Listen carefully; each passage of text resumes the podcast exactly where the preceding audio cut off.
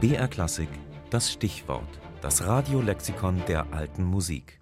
Morley, Thomas, 1557 oder 58 bis 1602, englischer Komponist. Now is the month of May, when merry lads are playing.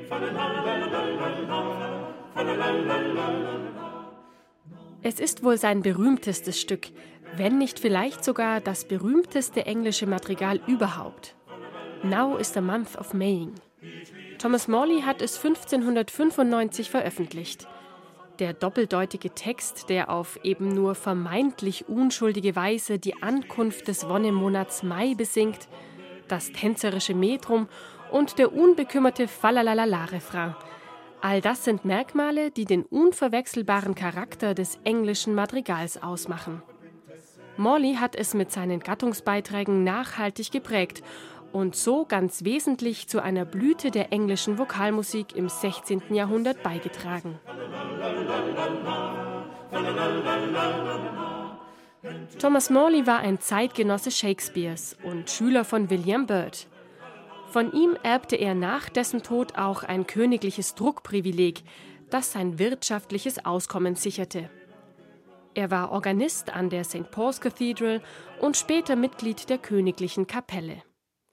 Außerdem ging er einer ungewöhnlich anmutenden Nebentätigkeit nach als Spion. Allerdings war ihm dabei weniger Glück beschieden, Während einer kirchenpolitisch motivierten Spionageaktion in den Niederlanden flog er auf. Doch blieb der Vorfall für ihn offenbar ohne ernste Konsequenzen.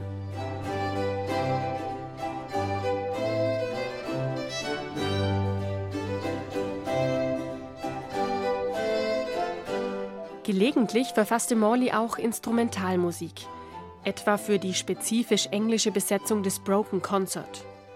Aber das Madrigal wurde zu seinem Markenzeichen. In England gilt es seither als musikalisches Nationalheiligtum.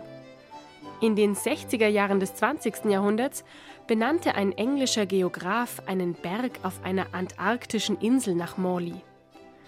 Anders als sein Geburtsjahr, das nur ungefähr angegeben werden kann, nämlich mit 1557 oder 58, lässt sich dessen Höhe exakt bestimmen. Der Mount Morley misst genau 1550 Meter. Der höchste Berg der Insel ist übrigens der nach Morleys Zeitgenossen und Musikerkollegen John Wilby benannte Mount Wilby und überragt den Mount Morley um 500 Meter. Aber das ist wieder eine andere Geschichte.